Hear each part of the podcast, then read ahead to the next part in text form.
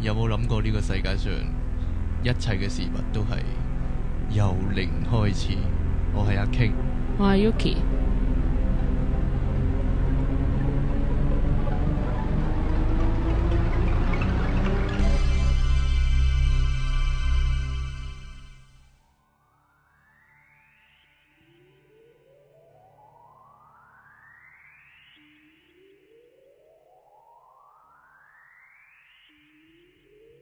好，各位聽眾新年快樂！ 恭喜發 財，唉，咁你哋又係聽緊呢我哋 pop up dot com 嘅由零開始啊，嗯我係阿 King，我係 Yuki，係咁誒，今日我哋又有嘉賓啊，我哋嘉賓 Eddie。系，hello，哎係呢個我嘅其中一個朋友，咁嗯佢咧一陣會有啲誒、呃、關於冥想嘅經驗咧，同大家分享下嘅，哇 OK 喎呢個 topic， 係咪啊？係啊，哦，咁你係咪有啲呼籲啊？呼籲哇咁同 哇好似人哋收陀地我唔知咁你樣啊。，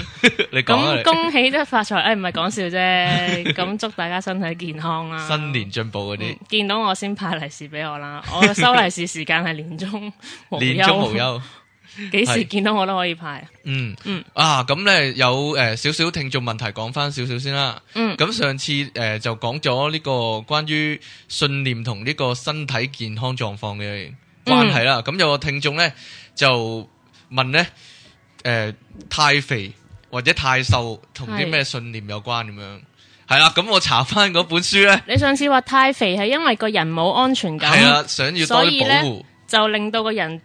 誒不知不覺間越變越大隻，就令到自己有安全感。係啦，類似，但係咧反而太瘦就冇講喎。太瘦因為好有安全感 咯，係咪啊？唔係佢話食極都唔肥啊，佢話點解啊？嗯反而反而咧太瘦咧，嗰本書就冇講，冇乜點講。嗯，咁我就抄翻其他書啦。咁點知賽斯書就反而有講喎。誒點解啊？其實我要佢知啊其實佢就話你要知 係啦，食極講少啊，食極你都唔 肥喎。其實就係梗要知啊太肥同太瘦嘅原因咧，就係都係你嘅諗法有問題。嗯其實好多時就係你就係因為你諗住自己瘦得滯，係。所以咧你就食乜嘢你都唔會肥嘅。諗住自己瘦得滯，系啦，你覺得自己，唉，我依家太瘦啦，我想肥啲，但係因為你成日諗住自己太瘦啦，呢、個呢、個諗法咧太過強烈，所以你食咩都唔會肥。吓？係啊，啊，係咪好點奇解怪咧？啊？太肥亦都一樣，即係啲人咧，即係肥嘅話想減肥就好難嘅，哦因為為成日佢都話我太肥啦，係啦我佢我好肥啊，因為咁佢樣太將呢個注意力咧放咗喺佢太肥或者太瘦度，所以咧呢個困境佢永遠都走唔甩。係哦，即係我諗咩，其實就系製造咗呢個實相出嚟 咯。咁我真係太瘦啦，你係想你太瘦啊，定係想自己肥翻啲咧？我想瘦咯，哦，咁我覺得自己太瘦，不如咪你會不如你诶换个谂法，你應該諗我已經诶、呃我我好夠健康，我啊非常之健康，吓係啦，我嘅體重好適合，好適中，咁就會點啊？咁就會即係你保持翻個適中嘅體重咯。唔係咁，我保持返個想瘦啊嘛，而健康嘅身體家咯咁你你自然會咩噶啦，自然會瘦翻啦。如果你係肥嘅話，咁就引申到咧，我諗起另一樣嘢咧，就係、嗯之前我哋講過幾有啲節目入面咧講過咧，誒、嗯我哋要點樣揾出自己嘅有問題嘅信念，嗯然之係啊，後改變佢。嗯咁其實就好多人就唔係具體點知點做嘅，係啦，因為咧好好明顯咧，所謂信念咧，嗯其實係你生活中你已經覺得係事實嘅嘢。嗯，你你咁嘅情況之下咧，你好難會知道自己咩信念有問題嘅。咁我哋可以點做係？啊有個方法就係、呃其實你可以揾張紙寫低佢。啊，呢個我睇書教過，係啦，誒嗱點樣點樣揾張紙寫低佢，其實好空泛嘅。嗯，你俾啲題目自己，例如誒健康嘅問題、家庭嘅問題，即係呃自問自答啊，係啦，男女關係嘅問題。嗯啊，事業嘅問題，嗯俾幾個大方向自己，即係寫個標題喺度，然之後嗯你寫出你對呢啲事嘅睇法，係對自己現有係狀啦況，你答嚇翻出嚟對呢啲事嘅睇法，例如誒喺、人事人際關係方面，你你你可能會寫低好多同事講我壞話，嗯或者呃誒啲、人呢都排擠我。嗯你寫完之後，你當然係覺得呢啲係事實，你先寫出嚟啦。嗯即係譬如誒誒、呃男女關係方面，嗯你覺得自己誒好、難識到男朋友，嗯識極都識唔到男朋友，又或者誒、呃我唔夠錢用，嗯係啦，呢啲嘢你覺得係事實嘅，你嗯當然係覺得事實，你先寫出嚟啦。嗯到你寫完出嚟之後呢，你就唔好將佢當係事實，當係一種睇法，係，係啦。即係諗翻相反嘅嘢，係啦，然之後你就諗呢、個如果係一個睇法嘅話，其實係有咩問題呢？即係即係我唔靚，所以呢就冇人中意我。呢、個如果你將佢你本來係將佢當係事實嚟睇嘅，嗯，但係你依家就唔好將佢當係事實嚟睇，你將佢當係一個睇法嚟睇。好啦，原來其實誒、呃未必係因為我唔夠靚，所以啲人唔中意我。又或者我可唔可以令到誒、呃自己唔係依家咁唔靚，而你誒、呃有人中意我呢？你將佢當係一個睇法嚟睇，即係誒、呃其實好多人講我壞話，其實呢個未必係事實嚟嘅，呢、個其實可能只係一個睇法嚟嘅啫。睇法唔係喎，但係你頭先話我呢個係事實，我先咁樣寫出係嚟啊嘅啫嘛，，你你因為你覺得呢個係事實啊嘛。嗯其實呢個可能你即係你唔好將佢當係事實，你將佢當係睇法，又或者呢，你以一個旁觀者嘅身份嚟睇，如果有人同你講呢咁嘅嘢，嗯你會點睇呢？即係如果有人話俾你聽，好多同事喺背後講我壞話，我所以我啲人際關係咁差。嗯，如果你係將呢件事係當係第二個人同你講，你會點睇呢？你會同佢講未必嘅，即係可能係你自己諗多咗啦。哦咁樣以以一個咁嘅方式 OK 嚟睇，你就會睇得出，其實呢個係你信念出咗問題，你嘅你對呢、個呢、個呢、個方面嘅睇法係出咗問題，然之後嗯你會有辦法去改變呢個睇法。你同自己講，其實唔係咁嘅，嗯係啦、你漸漸你會知道，誒、你會睇翻出嚟呢個世界呢，喺嗰方面嚟講呢，你會睇翻原來，咦，原來真係唔係咁喎，原來我以前係自己覺得係咁啫，原來實際嗯上未必係咁， ，OK，係啦、明啦啊。咦，好咁即係我其實其實嚇好好聰明嘅，係咪？啊係啊啦，係啊啦，我講呢句说話已經覺得我唔聰明 啊啦。係啦，呢、個慢慢慢慢翻去自己做下呢方面練習。當然啦，你未必係每一個範疇都有嘢寫嘅，嗯你可能會真係覺得嗰個範疇係冇問題嘅，嗯但係你就寫低你覺得有問題嗰個範疇，即係譬如啊，譬如啊，我啲錢呢點都唔夠使嘅，係，我好難揾揾到錢嘅，好難有機會俾我揾到錢嘅。嗯呢呢、個如果係你覺得係事實嘅話呢，你就將佢當係一個睇法。嗯系啦，咁你你然之後咧，你改變咗你嘅睇法之後咧，你會你會忽然間發現咧，啲錢好容易嚟嘅。你會忽然間發現咧，你啲錢係夠使嘅。原來原來以前覺得唔夠使嘅原因咧，就係因為我成日都係咁諗啊。嗯係啦，類似咁樣啦。當然當然啦，你依家係未改變諗法嘅時候咧，嗯你會覺得呢啲呢啲我嘅講法係誒、呃未必係真嘅，你唔會你唔會即刻信嘅。嗯，但係你改變咗你睇法之後呢，好多嘢好多改變呢就會慢慢出現。 即係例如六合彩頭獎都唔係咁難中啫。但係但係誒、呃不如不如我成日諗埋晒啲咁嘅嘢。咁，如果如果係咁嘅話呢，都希望呢，即係未必係六合彩，但係嗯會有其他方式呢啲錢會嚟你度嘅，嗯，類似咁樣咯，我明啦。係啦。即係突然間多啲 freelance 啊，又或者無啦啦有啲有啲工作飛過嚟俾你啊之類咁樣，或者地下執到錢。啊都有可能嘅嚇。好啦，咁我哋今日講翻我哋嘅主題啦。嗯，冥想啊嘛，關於冥想嘅，咁就你都學過下喎，學過，但係咧。誒、其實冥想呢個字好空泛嘅喎、嗯即係任何人講冥想，你又諗緊哇，好似好禪嗰啲嘢嚇呢，或者好似好難咁，夠好似誒、做咩冥咩想啊係啦，究竟係咩嚟？無啦啦咁樣咁樣咧？嗯，係啦，咁誒關其實你 New Age 咩事啊？其實關事， 其實好關事。係好關事嘅，其實係好關事嘅。嗯誒呃嗱，上次上次阿辛尼其實講過下嘅嗯，誒阿佢佢喺賽斯回歸嗰集咧嗯，因為你唔喺度嗰次。 我係啊，系啦，咁咧佢 就佢就講過咧，賽斯呃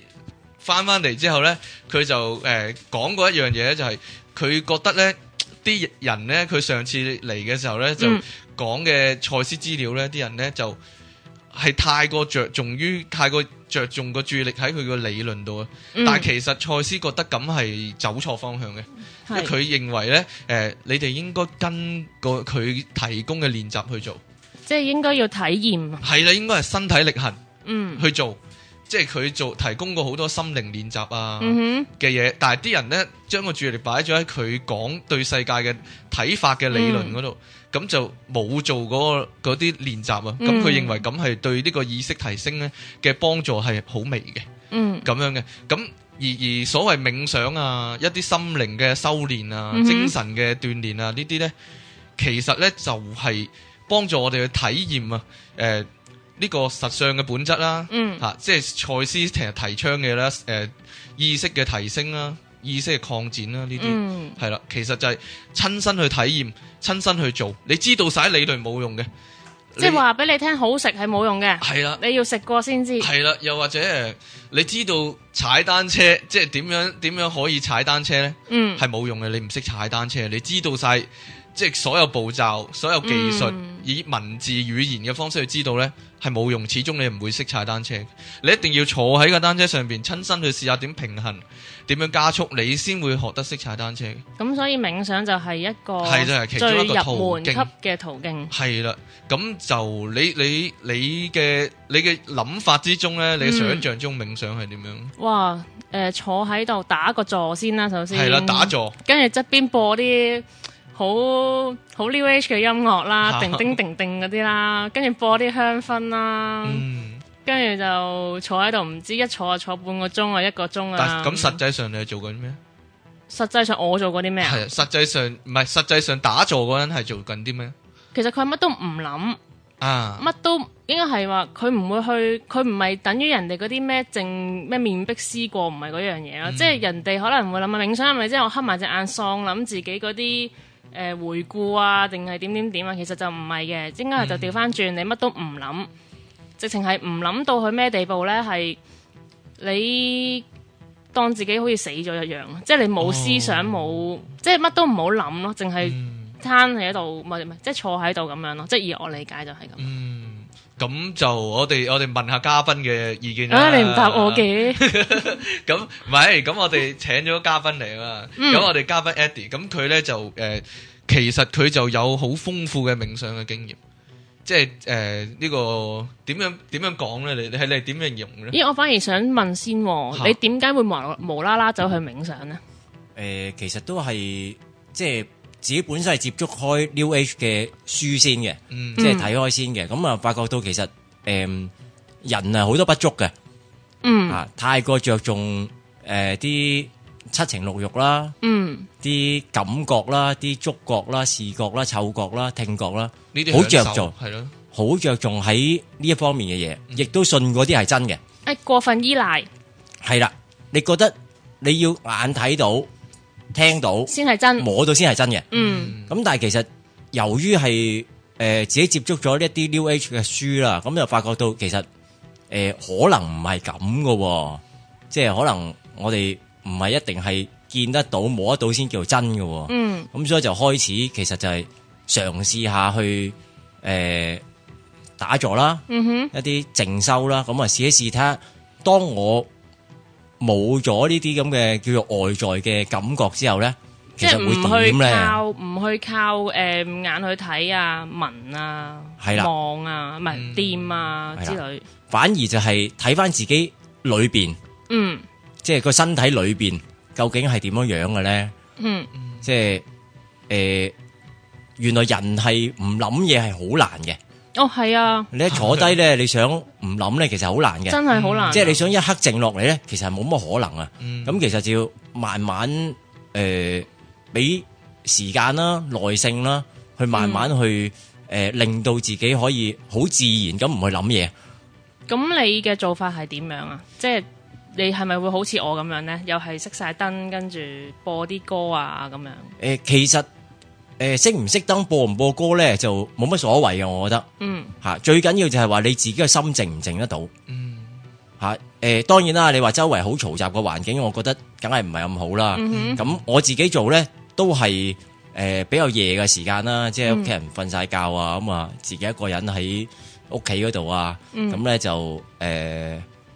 誒燈我都冇熄嘅嗯，嚇，音樂我亦都冇播嘅，咁嗯啊慢慢坐喺度，慢慢就嘗試下唔去諗嘢咯，嗯即係最開頭嘅做法就係咁樣樣呢啦。個最基本嘅方式。但係你有冇一個經驗就係咧？嗱，我我就試過嘅。嗯咁、我最初開始冥想嘅時候咧，就係、就算我唔去諗嘢咧，啲嘢嚟揾我哦，一定有嘅喎，嘅，即啊係嗰一定有啲念頭嚟揾我呢嘅個每個人嘅經歷嚟。吓，啊呢個係必經階段嚟嘅，係好自然就會有好多嘢過嚟揾你噶啦。但係個問題就係、好多雜念過嚟揾你，係咯 啊！大家聽到呢度唔好誤會，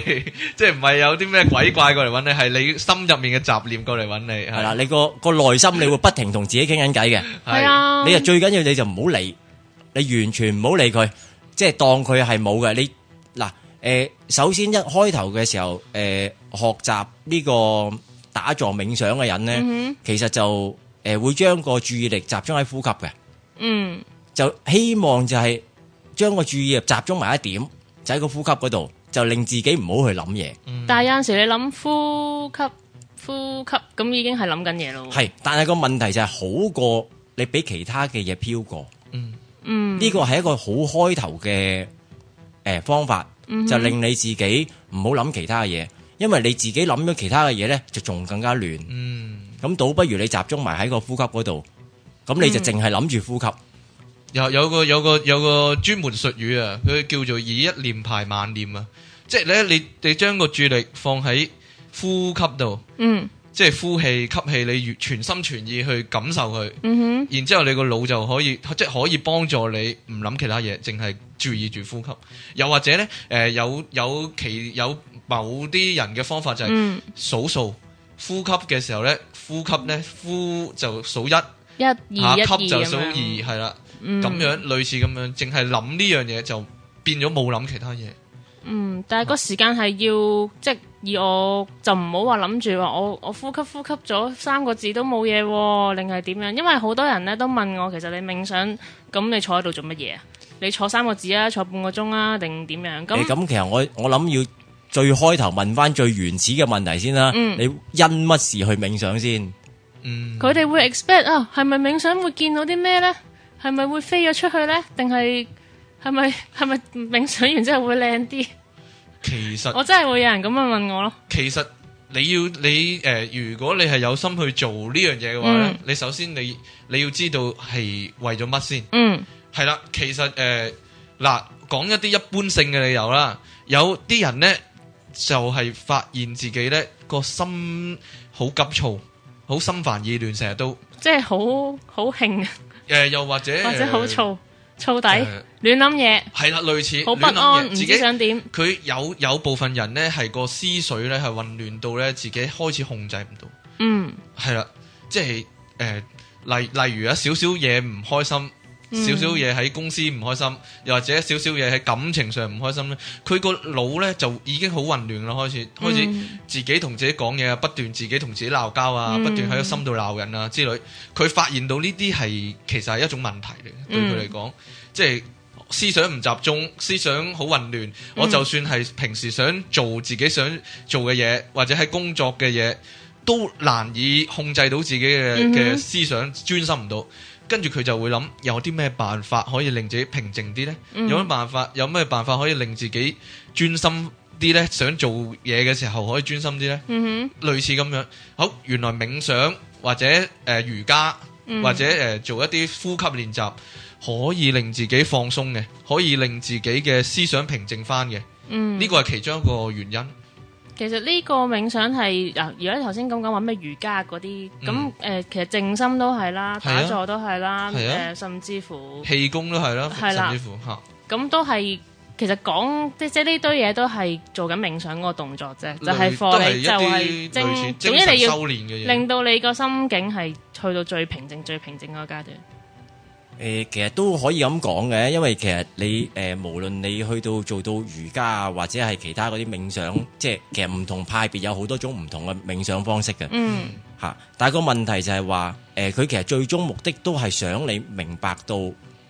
你自己嘅內在係點樣樣。嗯哼，哎嚇，等你自己明白到，誒點解诶、你會日常遇到咁多嘅問題啊？吓、點解诶會出現咗诶、一啲好呃诶重複性嘅問題喺你身邊？咁其實佢可以慢慢喺個冥想過程當中咧，其實佢慢慢解決咗呢啲咁嘅問題嘅。但係咧就好首要一個條件就係話，誒睇我講啦，即係冥想嚟為咗啲乜嘢咧？嗯但係喺冥想當中咧，其實有一個好獨特嘅地方就係、你越係有一個目的，有一個目標去想去追求緊一樣嘢嘅時候咧，你好難達到一個好靜心嘅效果。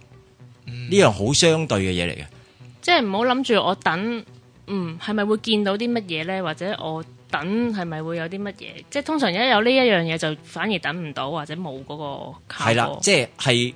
你越去追求緊一啲嘢嘅時候咧，嗯，就你係會你會越攞唔到，佢會越離開你嘅。嗯但係當你誒、呃心好平靜，冇乜雜念嘅時候咧，到你去誒、呃冥想嘅過程當中咧，喺個冥想過程就會俾咗好多啲誒、呃我所謂嘅唔同嘅智慧啦，嗯或者好多嘅誒、呃 hints 俾你啦，即係等嗯你改進你自己嘅人生啊。其實誒、呃例如係會以一個點講，會以言語言嘅信息俾你即係明白啊，定還是係你會見到一啲點嘅影像啊之類咁樣咧？誒、其實好多個唔同嘅方法都會俾你知道，即係我所謂嘅智慧啦。咁啊、其中最常見出現嘅就係、誒唰一聲啊，可能係短短誒、呃半秒、一秒嘅一啲影像或者係一啲嘅誒聲音。嗯，嚇好短嘅啫，嗰、個影像同聲音基本上好短嘅，但係誒喺冥想嘅過程當中，我哋唔好理噶嘛，我哋應該咩都唔理啊嘛，嗯所以其實你都一樣可以唔使理佢嘅。嗯，到過後你誒、呃冥想完啦嘅時候咧，你再慢慢去諗翻嗰樣嘢咧，其實佢就其實內個內容好大嘅。嗯啊誒、我試過誒、即係短短半秒鐘嘅影像咧，嗯可能令到我諗咗一日嘅。哼，嗰個影像係咩嚟㗎？一個地方或者一個一可個能係橙一個一個蘋果，圖案，可能係一啲人物，可能係一啲嘅嗯閃光，嗯好短嘅啫。但係咧，你會發覺嗰個同你平時諗嘢會唔同嘅，係特別誒清晰、特別明確嘅。要可唔可以用濃縮兩個字嚟講呢？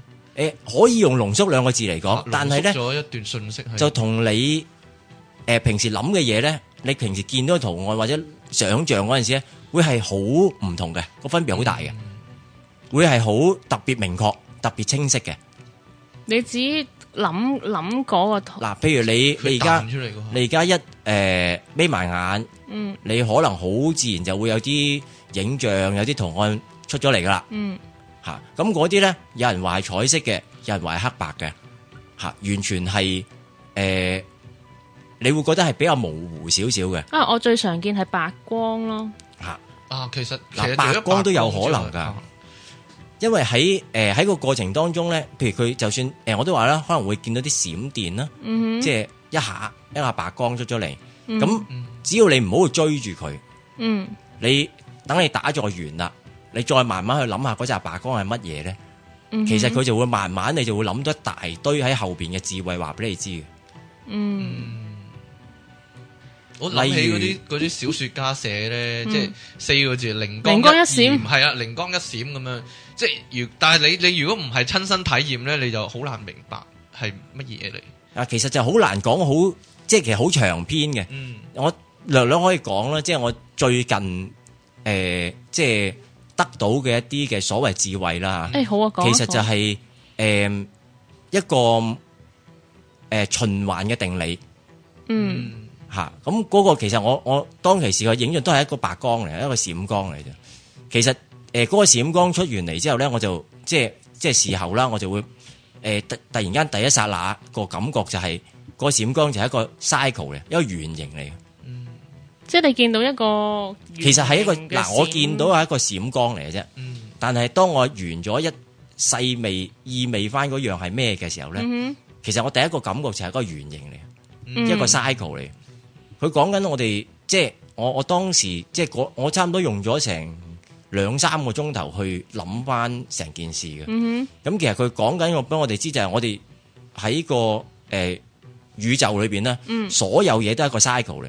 完全係一個圓形嚟嘅。吓、嗯包括咗我哋嗱最最簡單，我哋讀書有讀嗰啲食物鏈啦。嗯吓，所有嘢都係嘅。咁我诶、呃意味到嗰樣嘢咧，就比較複雜少少。嗰入嘢係即係好類似叫做因果嗰樣嘢，嗰、個圓嗰、個圓圈啊，嗯嗰、個嗰、個圓形。咁咧就诶、呃但係實際上唔係我哋好好，我哋平時講開嗰啲叫做因果啊，即係啊诶、呃你你你前世今世嗰啲唔係嗰啲，完全唔係嗰啲。嗯係只不過就係話我哋誒 plan 咗出嚟有一條路向我哋會行嘅，哼嗯哼咁但係人就有得揀嘅。但係你每揀任何一條路嘅時候，都係一個圓圈嚟嘅。咧我唔明啊，即係點啊？嗱，例如我舉個例講講俾你知就係話，誒、譬如誒、呃有啲氣公司係咁咧，就可能佢係誒唔賺錢嘅，但係佢係幫人嘅。嗯哼咁但係佢會要求你，佢幫你化完工之後，你俾翻碗水佢飲，嗯哼，係咪？係我而家都飲緊水，係啊，即係可能佢佢要求緊一啲回報，嗯但係唔係一個實質錢嘅回報，佢只係要求緊你你付出翻一樣嘢。點解佢要咁樣做呢？個原因就係話呢一個係一個誒、呃因果卡 a 嗯，你佢幫你做咗啲嘢，你都要付出翻。即係講聲唔該都要啊，係啦，如果唔係你你就 compete 唔到個原型啊！嗯咁你就永遠爭咗佢一啲哼，哦，原來咁樣嚟嘅，啊甚至乎有啲人即係真係唔該都要講嘢，，做完咗啲嘢之後，佢佢會叫你啊，不如你做下慈善啦，你捐下款啦，嗯吓、咁你唔好諗住，喂，我自己代埋咗佢算啦，即係我唔捐哼吓，咁、啊，其實你係 compete 唔到個原型。咁當其時，我最近嗰次嘅嗯即係即係最近期收到嘅 message 就係呢一樣，嗯。我哋無論如何點樣都要 compete 一個原型。咁，咦？你如果真係我當你，譬如你收咗呢個 message 咁樣啦，咁你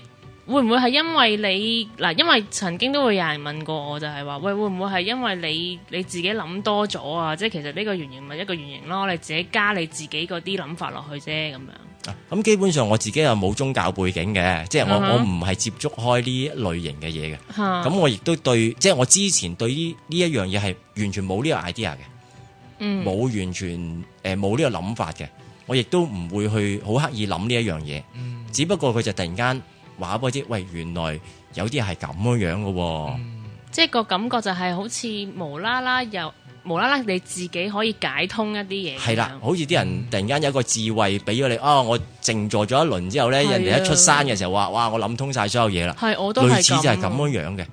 嗯即係個感覺呢，因為嗱，我好難去去用説話咁講，咁但係就係好似你瞓醒覺，總之你瞓醒覺就好精神啦，咁樣咯。系啦，但系當我诶、呃譬如我喺我頭先講嗰個原型咧，我有啲嘢都唔明噶，即係未必會明得晒噶。嚇，咁我想去，喂，繼續你俾多啲，我等我明多啲啦，咁嗯樣哼樣其實會冇噶，佢俾佢唔會再俾呢個 message 你嘅，因為你有個其實我追求啦，因為我覺得呢幾特別一樣嘢呢，就係好似我唔知，好似舉個例，好似好似有一啲嘢會去 offer，即係會會定期咁樣掉一啲嘢俾你，即係例如你呢個時候適合去明呢一個道理嘅話呢，我就會俾呢個 message 你。好好類似就係咁樣樣啦。佢等你慢慢逐步逐步明嘅，佢亦都唔會好心急咁樣俾你。你啱嗰個時間，嗯係啦，佢啱就嗰會個心俾。態，佢就會俾你啦。仲要係冇規定啦，即係譬如話誒、呃可能你對上一次攞到嘅 message 係一年前㗎啦，可能已經，嗯即係係啊未係啊必一定會，唔係話我次次打坐都有啊，或者我誒誒逢係有啲嘢唔明嘅時候，我打坐就會得到一個答案啊啦。其實就唔係係咯，最緊要嗰樣嘢就係你越去追求，越會冇。嗯嗯要做到無所求嘅境界，哇！其實無所求係咪我細佬個名嚟啊？唔係咦係啊，你姓無喎。係啊，啊，其實咧就好類同，即係誒阿 Eddie 嘅經歷咧，其實就好類同咧，即係啲書成日會咁講嘅，誒、即係我哋平時嘅思想係用左腦嘅，嚇啊，咁就嗰、個就好邏輯性嘅。一你你要諗到一樣嘢出嚟咧，就係、一樣有個有個有個起頭，然之後咧推論嗯然之後推論，然之後推論，一步步咁推理落去嘅。呢、嗯哼，個就呢、個係好好有邏輯性嘅。但係呢，到你冥想到嗰個狀態，你係冚低晒所有自己嘅思想啦，嗯，冇咗右腦嘅運作啦，即係冇晒所有推論，冇晒自己嘅諗法啦，係啦、嗯哼嗰陣時又冇咗左腦嗰個諗法啦。嗯嗰時右腦就醒覺啦，嗰時嗰彈出嚟嗰啲嗰啲信息啊，嗯哼嗰啲、智慧啊，就係、突然間閃出嚟嘅，唔係由你推論出嚟嘅，嗯，係啦，呢、個叫叫叫做直覺，叫做直覺力，啊係啊，係啦，就係、就係、咁樣，即係好似你一瞬間好似乜都知道晒，其實佢係一秒，佢收到嗰個信息係一秒鐘，嗯哼但係其實入面係包含好多嘢嘅，所有嘢呢，唔係你一步步咁諗出嚟嘅，係突然間明白晒嘅。嗯，類類似誒、呃其實好多時咧誒，啲、人講冥想或者誒、呃、靜心，嗯哼，要佢其實佢哋想達到嘅效果就係咁樣，就係、將自己嘅諗法、嗯自我意識去去暫時撳低咗，俾佢嘅潛意識出嚟，因為潛意識其實係係知道好多嘢嘅，最誒嚇或者最精唔係最清晰嗰一面咯係啊，因為你每個人推論咧，其實你你每係一加咗自己諗法啦，一係啊來，可能受你嘅教育背景啦，受你嘅性格係啊啦，即係如果你個人好灰嘅話，你照推你點推都係好灰噶嘛。吓，誒、又或者又或者有啲理論就講咧，你你自己嘅諗法其實係累積咗你即係人生只係短短幾十年嘅經驗啫，哈哈但係你嘅內你嘅內我啊，你嘅潛意識咧，可能咧係包含咗你你好多世以嚟嘅經歷咧，都喺晒度噶啦，嗯，有有咁嘅講法，其中一種。我信啊，你信你你我咧信啊，你你有冇咁嘅睇法咧？诶、我都會有咁嘅睇法嘅，嗯嚇吓、但系就唔係好強烈嗯吓、嚇我只係會覺得诶、包含咗好多智慧喺度，嗯但系問題就係诶，我我用個形容詞就好好似部電腦個 C drive 同個 D drive 咯，嗯但係中間你唔知道有個 D drive 存在咯。嗯哦，原來啲 drive 好多激我未用 嘅，我收到個信息就好似一個 zip file 咯，但哦但係另一個理論去解釋呢樣嘢咧，就係、呃你嘅潛意識咧，嚇即係每個人嘅個人潛意識咧，嚇其實係通到去一個更加大嘅集體潛意識嗰度個嘅。 server 啊，所以所以所以咧，其實你喺嗰個狀態度咧，你會突然間收到一啲信息咧，係你平時係冇可能知嘅，即係嗯哼你、你其實平時係冇讀過啲咁嘅嘢，冇冇睇過啲咁嘅嘢，但係你會突然間知道嘅。嗯咁樣嘅，即係即係就好似 Eddie 啱先嗰個經歷咁，即係其實佢之前係冇聽過咁嘅概念，又或者佢之前係冇細心咁諗過咁嘅概念，但係突然間知道咗，嗯，類似咁樣。即係誒，其實一般人都覺得我唔係好醒目 嘅，即係傻下傻下咁樣嘅，嗯但係原來咧打哇！即係一 get 到呢個 message 之後就估唔到我，其實我有陣時都係喎，即係我自己有陣時都唔知點解會解得通一啲嘢咯。嗯，但係但係但係我又會諗呢，其實喺呢一種情況下收到嘅信息呢，又未必係咁咁生物性啊，即係未必係咁實用啊，即係未必係可以用喺現實世咦，界嗰有度。啲咩係唔實用性咧？你即係係咪有 get 過一啲咩？唔係唔係，即係譬如咧啊對呢個宇宙嘅睇法。嚇，又或者誒、呃、對呢個大自然嘅一啲溝通，呢嚇啲其實你未必可以用喺現實世界度，即係你你好啦，你打坐好叻，誒、嗯你你喺呢方面咧知道啲所謂宇宙嘅真理，係你工作上用唔到噶嘛， 哦。即即係個問用題，到茶餘飯後同啲同事講下啊咯，又或者呢個係你增增加咗一個睇法，嚇、又或者係誒、呃叫做點講呢？你個人呢，誒、對呢個宇宙嗯咧，對呢個世間，對呢個實相呢，有一個深層次嘅睇法，嗯係啦，但係未必可以咁實在咁用喺生活之中。诶、其實我又有第二啲嘅睇法嘅，嗯即係啊唔係睇法添啊，係我有第二啲嘅經歷啊，嗯就好實用嘅。誒講啊講啊，你你咁我哋休息一陣，哦點解啊翻嚟講因為夠半個鐘，哦係啊，係啊， 咁我哋誒一陣翻嚟再講啦。嗯好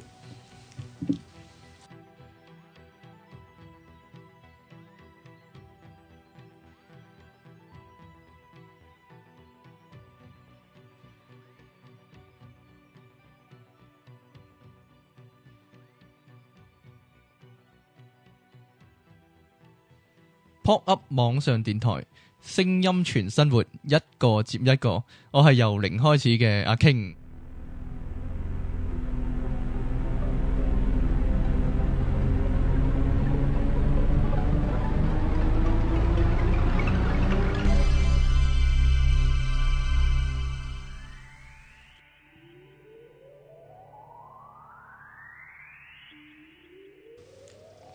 好，翻嚟啦，好緊張啊！快啲講啦，快啲講啦，系啦，诶，咁啱先講個诶 Eddie 咧就係啊話咧，佢有啲試過一啲實用嘢係啦實用嘅情況，喺咁嘅即係精神修炼嘅成果啊，點為之實用咧？吓，诶、有阵时诶、誒你會收到嘅 message 咧係同你個日常生活有關嘅嗯，吓。嚇咁、我自己嗰度咧就即係譬如你诶、誒遇到一啲嘅危險啦，一啲嘅诶突發嘅情況啦，係可能你會事先會知道少少玄機嘅嗯，吓。嚇咁啊喺我 case 當中咧，其實就比較得意嘅。咁啊诶之前嘅一段時間啦，嗯，我就會同一啲朋友 partner 去做一啲嘅嗯工作啦，咁樣。嚇咁啊，诶、有一次喺我打坐嘅過程當中咧，係我就突然間閃過咗一一個 message 俾我。係，嗰、個 message 其實就講緊，因為我朋友喺度呃緊我嘅。佢係透過乜嘢畫面？诶、嗰、個就係一個圖像嚟嘅。就係一個呃緊狐狸樣嘅朋友。诶、唔係唔係，係一一幅圖畫嚟嘅。咁诶，其實嗰嗰幅圖畫我好記得嘅，就係一個一個媽媽係拖住個細路仔嘅，好好簡單，係一個喺個诶、日落嘅嘅畫面嚟嘅。喺腦海入面啊發生喺個喺個腦海裏邊突然間閃過咗一個好得意嘅畫像啊咯，即係我嗯都覺得，我開頭都覺得好奇怪嘅。咁即係一樣啦，我都誒喺、打坐嘅過程當中，我冇理到，嗯啊哼，之後先諗，之後先至慢慢諗啦。咁啊誒慢慢諗嘅時候，原來就係佢講緊我朋友誒喺、之前、而家同埋將會用乜嘢方法同埋點樣去呃我嘅。咦？但係幅圖係媽媽拖住個小朋友嘅喎。嗯係啊其實冇關係嘅，即係幅圖畫唔係、即係唔係同實際上嗰樣有關係嘅。即係唔係由幅啊畫去解解讀出嚟嘅。但係係啦就因為見到幅畫就突然間知道呢啲，你係咁你樣啊到之後咧，你再諗翻嗰幅畫咧嘅時候，佢會俾你一個感覺，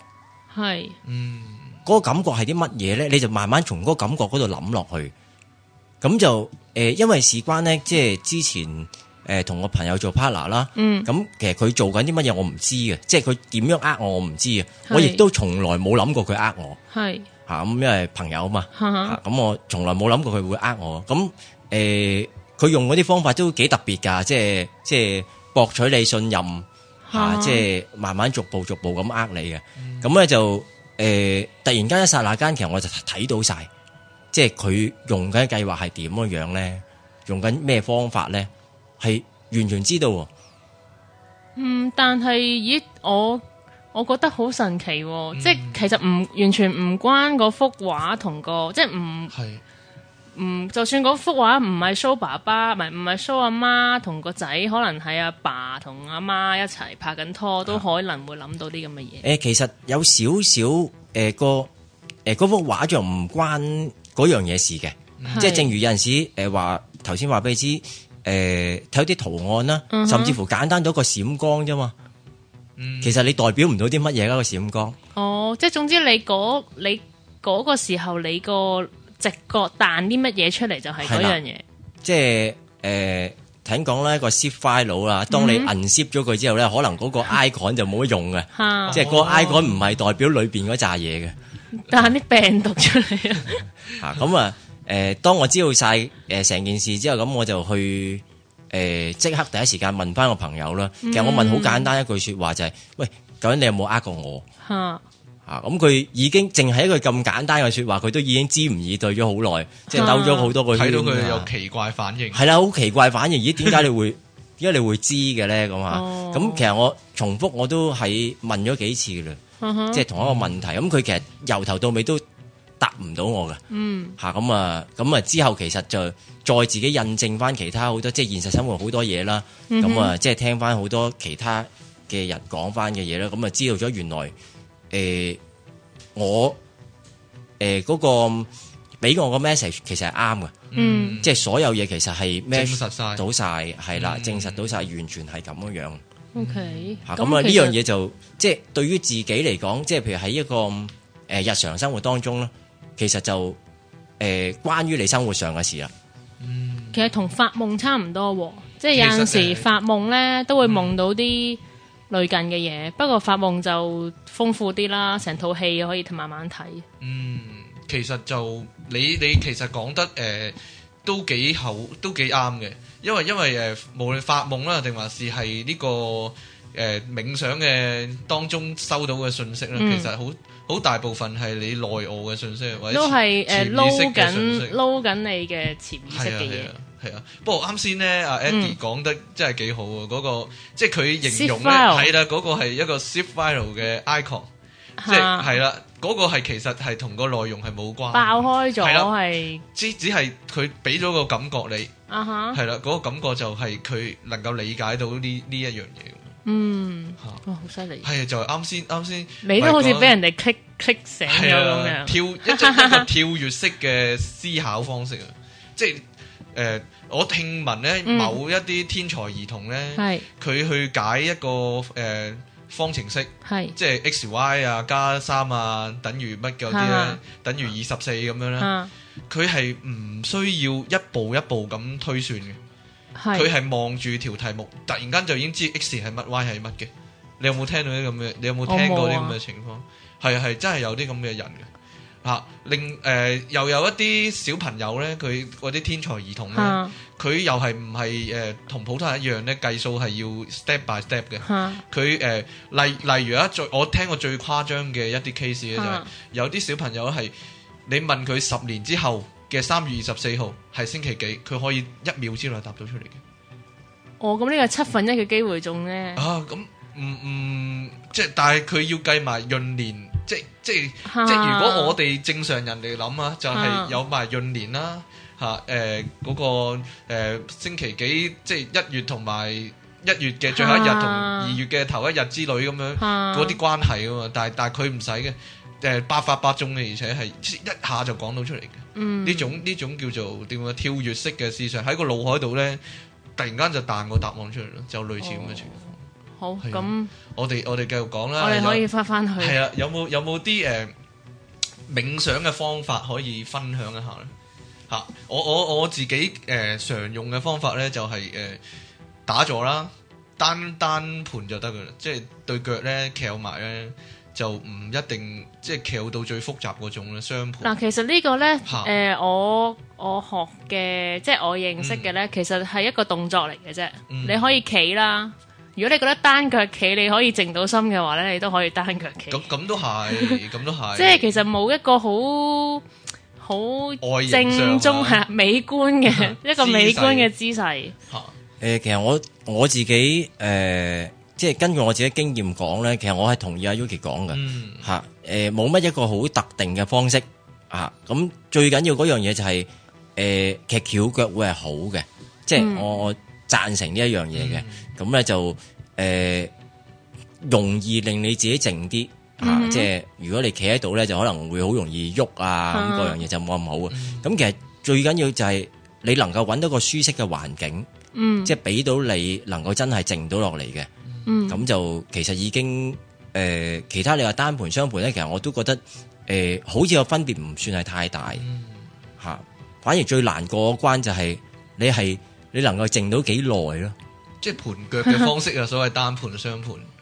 咁就其實呢個都係一個誒、呃方，即係其實冇。如果你如果你誒、呃雙盤你只腳會避嘅話咧，類咁類其似啦實你都好冇意思係啊咯。即係翹得嚟坐但三有個字就有腳其實避，但係其實呢個都有少少問題，因為好多人呢就會諗，啊我坐喺度呢打坐呢會腰酸背痛，咁我啊瞓喺度做呢個冥想得唔得啫？哦因都為得因為都佢得哋諗呢，誒呢個係一個思想嘅練習，我內在嘅做得啱嘅話就啱噶啦。咁哦係啊咁你你有冇睇法呢？對呢個誒、呃我覺得瞓喺度咧就好容易瞓着。係啦，呢個就係一個最大問題啦。咁如果只要你唔瞓着嘅話，就但係唔唔得嘅，你會傾向於瞓覺。你坐喺度都會瞓着噶但啦係。嗱，所以呢個就係打坐嗰個其中一個理由啊。嗯呢個係打坐其中一個理由啊。翹埋腳咧係瞓唔着嘅，係比較難瞓得着嘅。同埋你啱啱學誒、诶啱啱去做打坐嘅過程當中咧，你好容易腳痹嘅，嗯，你係好快脆，你會感覺到腳痹嘅。咁其實呢個係要忍耐咯，即係你慢慢你會發覺诶、可能我開頭五分鐘就開始痹啦，咁嗯好辛苦啊，甚至乎有有人會出現抽 筋添，啊即係翹得耐啊係。咁咧就诶、呃慢慢你就會發覺你越嚟越耐噶啦，可以克服到，即係诶五分鐘、十分鐘、十五分鐘，啊跟住半個鐘頭，你會覺得根本上唔係一個好難嘅地方咯。嗯吓咁、可能你屈得耐，你起翻身就因會為比較辛你苦已啲經撇除咗你嗰個感感覺啊，係啊。即係其實你你個眼打坐最緊要嘅一樣嘢就係話，你唔好去理你嘅感覺。嗯吓咁誒，我聽好多個朋友講啦，即係佢哋都有打坐經驗啦。佢話其實誒、呃即係佢哋會比較講得神怪少少啦。佢打坐嘅時候咧，即係你好容易會痕嘅，有好多嘢嚟騷擾你嘅。咁其實我覺得唔係嘅，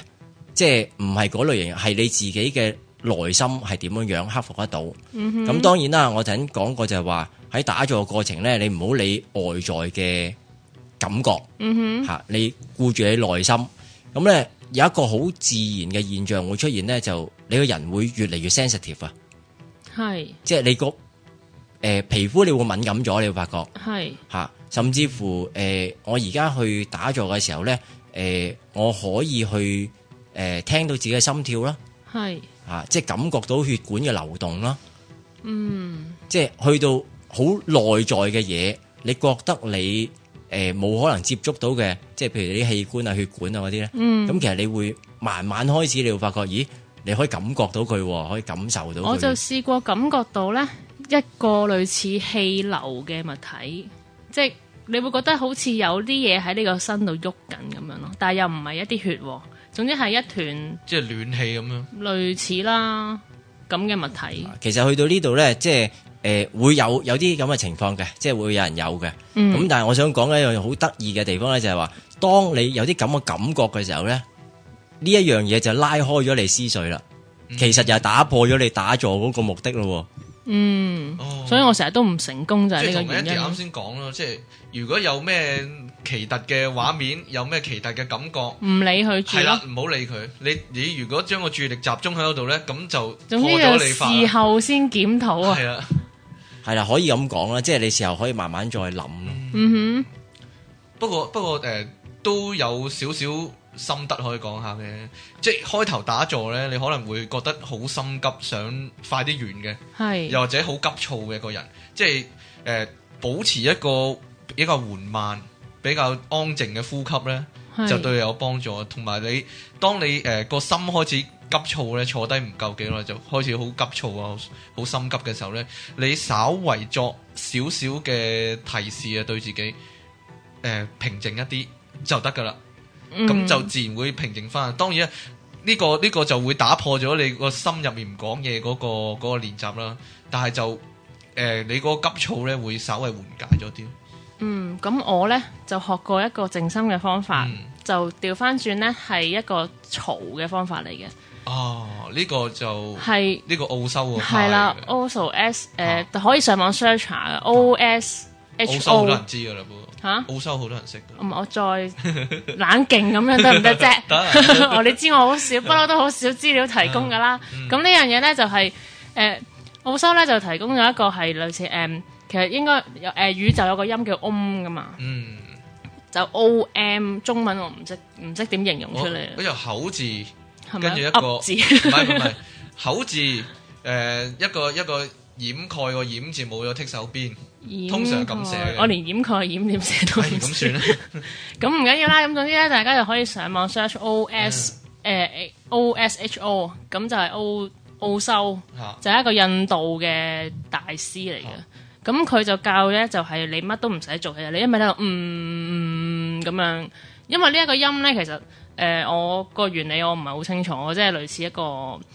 咩宇宙能量嘅發音咁樣。係啦，咁就亦都係題外話，就係可以話據稱可以通一啲 trackers 嘅嘅嘅音嚟你你有嘅。冇聽過？誒，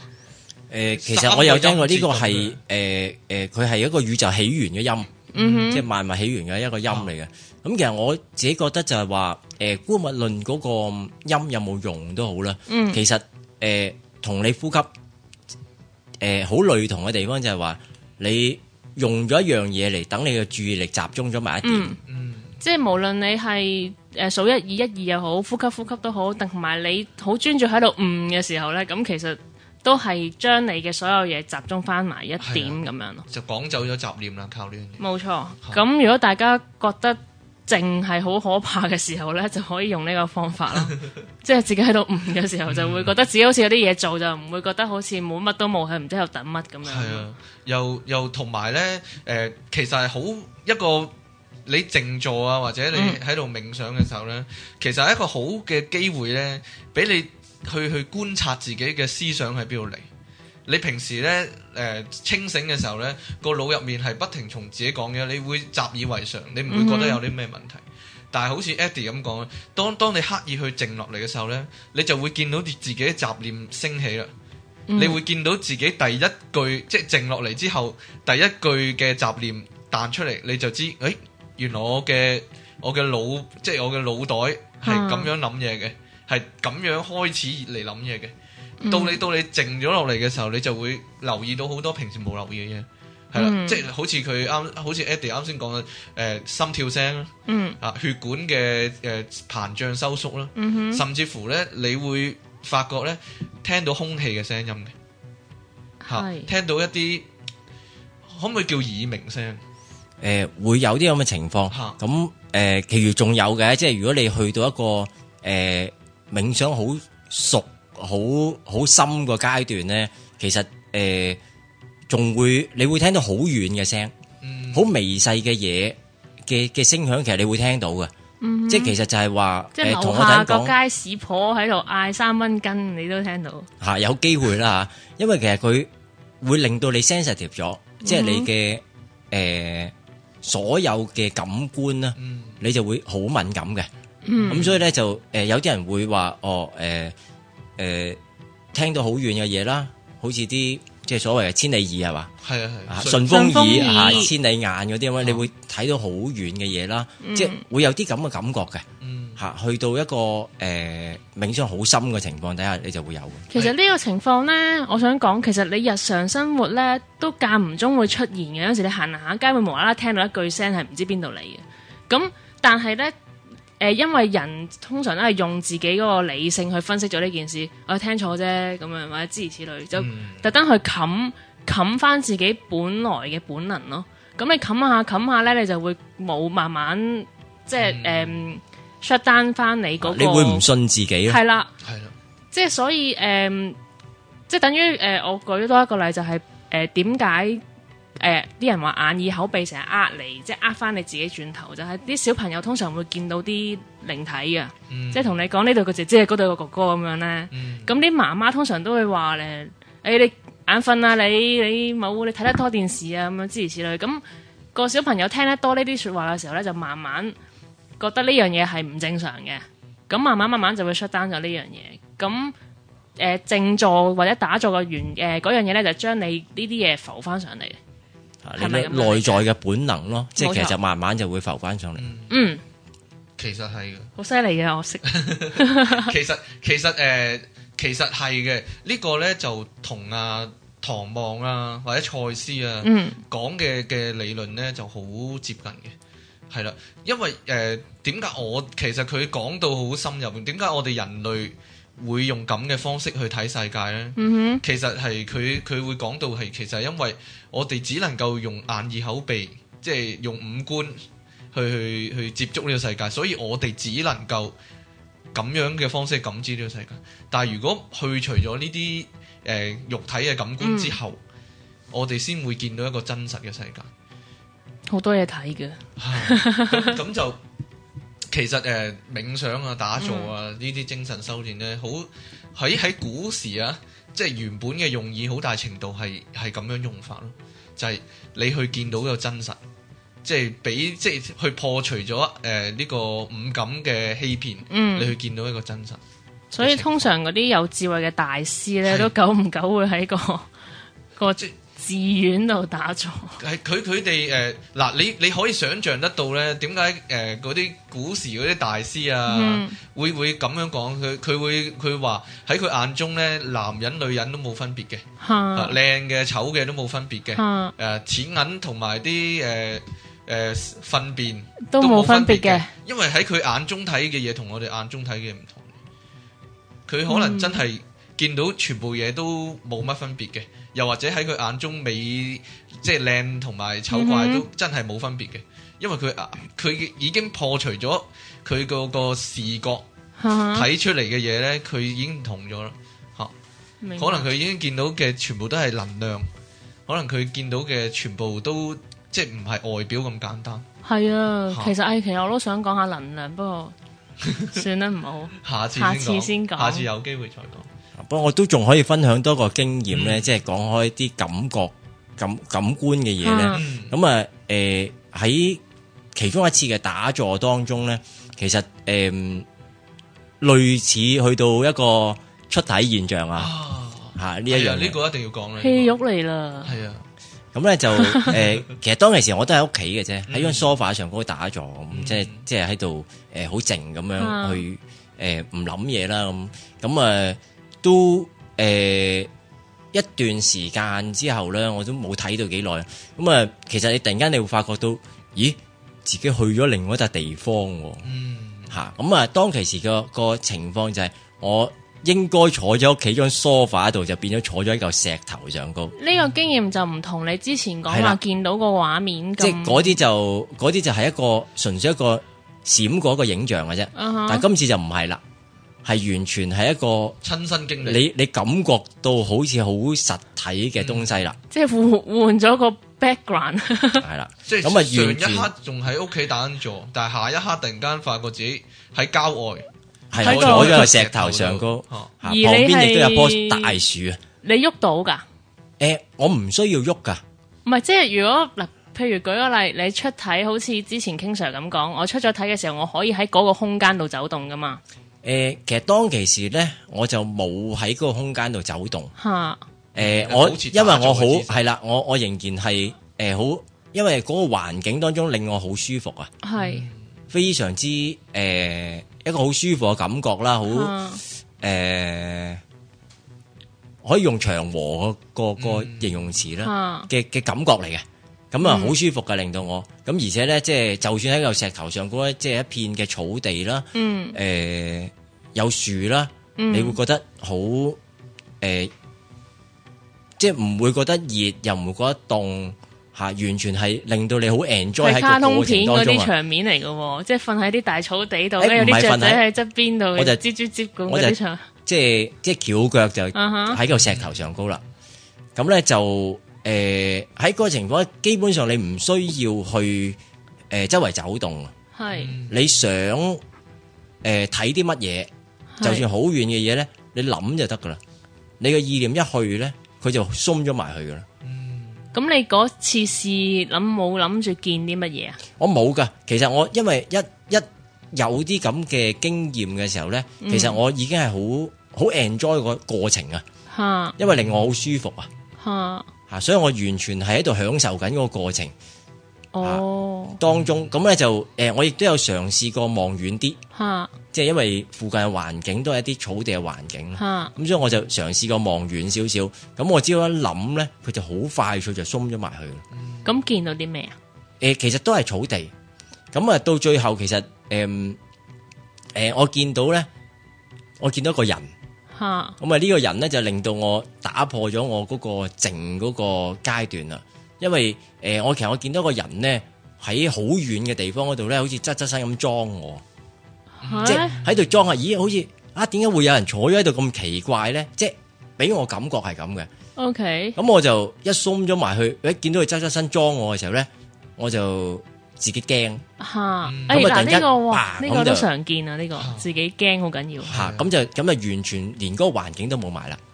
直情寫埋添，係啊，就醒直情咗啦直情醒埋啦，即係誒其實一路都清醒啊嘅，係即係只不過消失，即刻即係轉返返嚟離開咗呢個狀態。係啦，好快脆咁樣就消失咗噶啦，哎呀邊個裝你咁衰啊？咁啊其實誒、呃其實有陣時會會自己去想象出嚟嘅，喺呢個狀態。嗯哼，诶、即係我亦都其後我亦都相信嗰、個即係所謂嘅嘅內我啦，嗯即係其實自己嚟嘅，嗯，嗰、個其實係我自己嚟嘅，我哦喺度裝你，吓、自己裝自己，吓、即係嗰一奇怪、啊，點解會嗯去到嗰個狀態咧？即係咁樣樣， OK，形象化咗出嚟，哇，係啦好啊好哇玄嚟到妙啊呢個境界，我都唔識講 好嘢玄真係。妙啊！我又覺得有可能，因為呢啲場面卡通片係太多啦，或發生或者以前嘅嘅書籍咧，或者一啲一啲經典咧嘅描述咧，其實都有。所以我成日都覺都有呢得啲咁嘅以前啲人係做到嘅。根本以前啲人係做到，但係你唔信啫嘛。佢都做到，然之後寫低落嚟咯。係啊所以我咪但係現代人信咯唔信啫嘛。我不嬲都信以前啲人係做到，係啊，但係多數人唔信。所以先會寫低有嘢俾我哋所以睇。所謂我哋我哋所謂嘅嘅新時代嘅理論啊或者思想咧，啊，其實好多好多以前係係佛家啊、道家啊嗰啲概念嚟。嚇，係，因真係嘅誒嗱，其實睇誒、呃老子啊、莊子啊，嗯，佢佢曾經有啲篇幅咧係描寫到好好深入嘅，就係講佢喺打坐嘅情況之下，嗯，佢係見到宇宙嘅誕生嘅，或者見到呢、個誒、呃最基本嘅結構係點樣嘅呢、個呢、個世界。嗯，佢係真係咁樣寫出嚟嘅，係啦。咁誒，呃咁、但係現代人就冇人咁樣做，所以咧就好少，即係好少人會咁做，所以好少人相信佢。即使佢寫出嚟，你會覺得係神話啊，或者係一啲理論，而嗯唔哼會信佢係真實嘅嘢嚟嘅。咁、個情況就係、你只有你去身體力行，去真係去試下係去試去去做。嗯去攞呢個親身經歷，你先會有一個一個誒、呃真係嘅體會咯。如果唔係，你就算知道即係讀熟讀佢嘅嘅理論呢，好了解啦，但係其實冇冇乜即係個作用唔及你真係有個親身經歷啊、深層次嘅理解咁咁有用咯。其實我好鼓勵人哋去試嘅，因為咧無論 get 唔 get 到嘢都好咧，你臨瞓前去做呢一個動作咧，你係真係舒服好多咯。嗯其實我覺得係令你更加明白自己咯。即係你就算你唔能夠靜咗落嚟都好啦，其實你知道你自己諗緊啲乜嘢。嗯，即係你想靜嘅時候，哦，突然間我哋發覺有啲嘢浮咗出嚟嘅時候，哦，原來我成日都諗住呢啲嘢嘅，我真係好介意呢一類型嘅嘢嘅。咁其實都有幫，即係有方法係令到你自己改進到咯。都係啊。嗯我通常就會臨瞓前就將嗰日嗰啲唔開心啊，誒由佢浮翻晒出嚟，咁啊瞓醒就冇嘢。哦，即係呢個係我自己嘅做法不啫。過有但嚇而家其實都係誒、呃亦都係誒、呃城市人生活啦。嚇，咁啊，即係煩嘢太多啦，啊咁啊變咗就係話，你越係咁樣樣嘅時候咧，就越難做到靜啦。啊咁亦都更加多人係唔相信，即係打坐靜修係可以，即係令到你係得個人㗎，會更加之誒、呃健康啦嗯係真係得係平靜啲、放鬆啲㗎，係啊，就會健康啲。你哋 要信， 我唔知點講。係咪係咪仲有啲誒、呃比較能量一啲嘅打坐嘅方法？嚇。誒其實好多嘅，其實嗯誒、呃包括咗誒誒，其實誒、呃有其他嘅派別啦，好多嘅方法打坐嘅方法都係會比較誒、呃加咗 energy 落去嘅，即點係。為之加 energy 啊？即係诶，呃佢、call 一啲 energy 落嚟流動，經過自己嘅身體，有少少 Core- 類似，有少少類似氣功啊。係啊 call 類似邊呢度度嘅 energy 啊？啊，嗱，其實咧，誒、講個好好最基本啦，最簡單嗰啲啦嚇，，好丹田呼吸法，係有冇聽過？有我玩 V 玩過，啊，即係誒、即係每次呼吸嘅時候咧，嗯你就隨住個呼吸，你就控制個腹部嗯脹同埋收縮，即係用個小腹嚟到，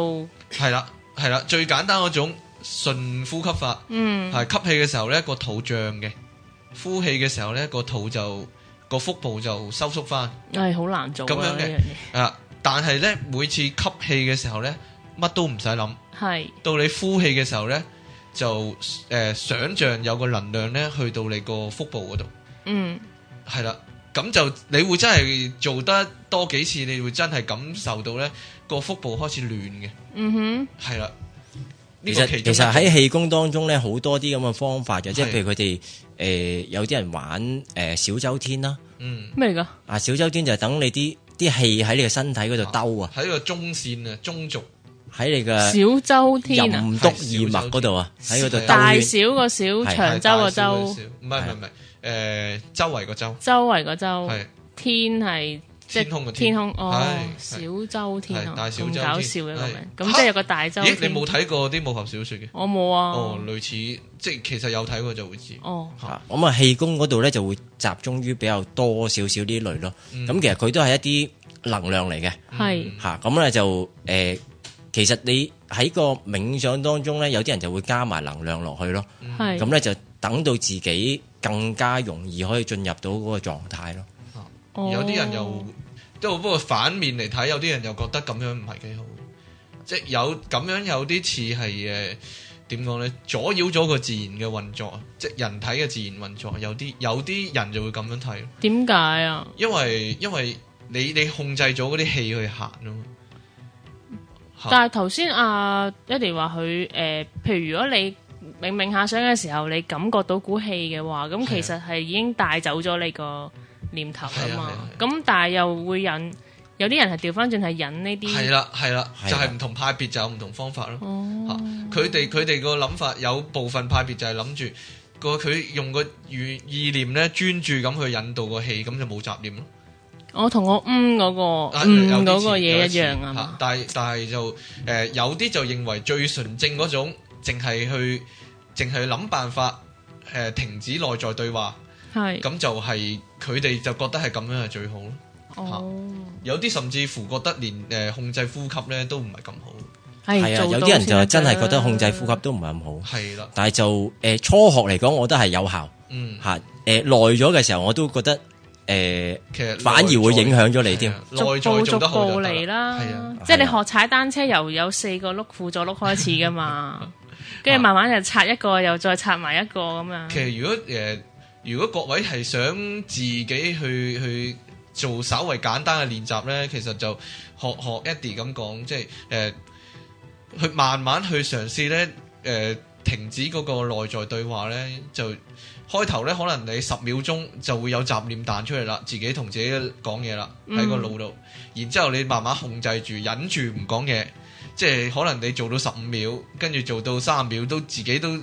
可以停晒嘅，即係個內心停晒嘅，冇冇説話嘅，咁、樣慢慢做到加到一分鐘，慢慢加到誒十五分鐘咁樣。其實誒、呃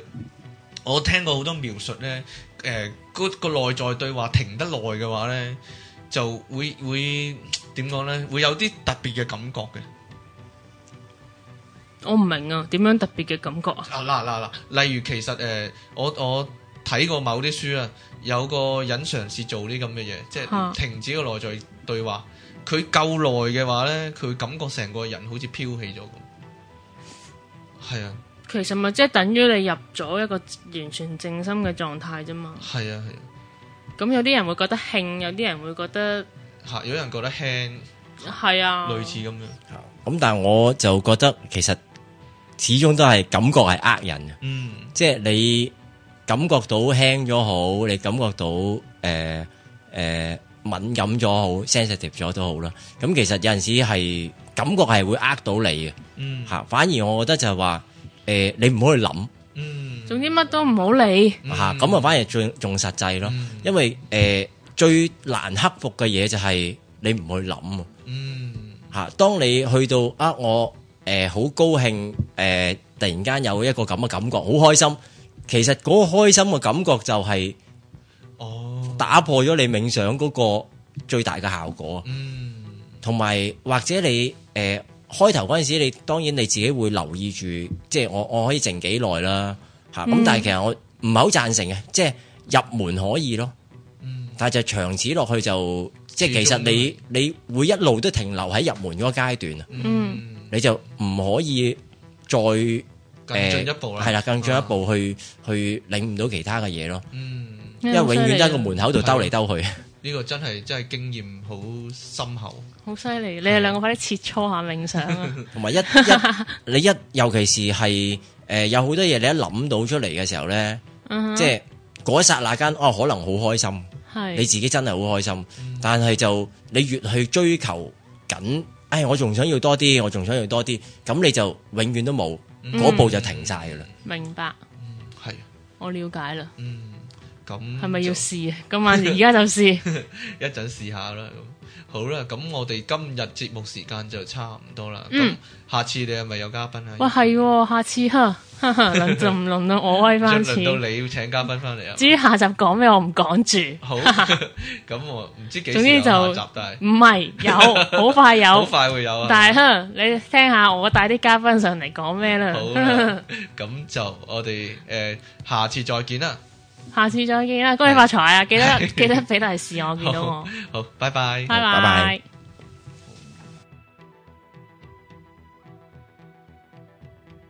Pop Up 網上電台，聲音全生活，一個接一個。我係由零開始嘅 Yuki。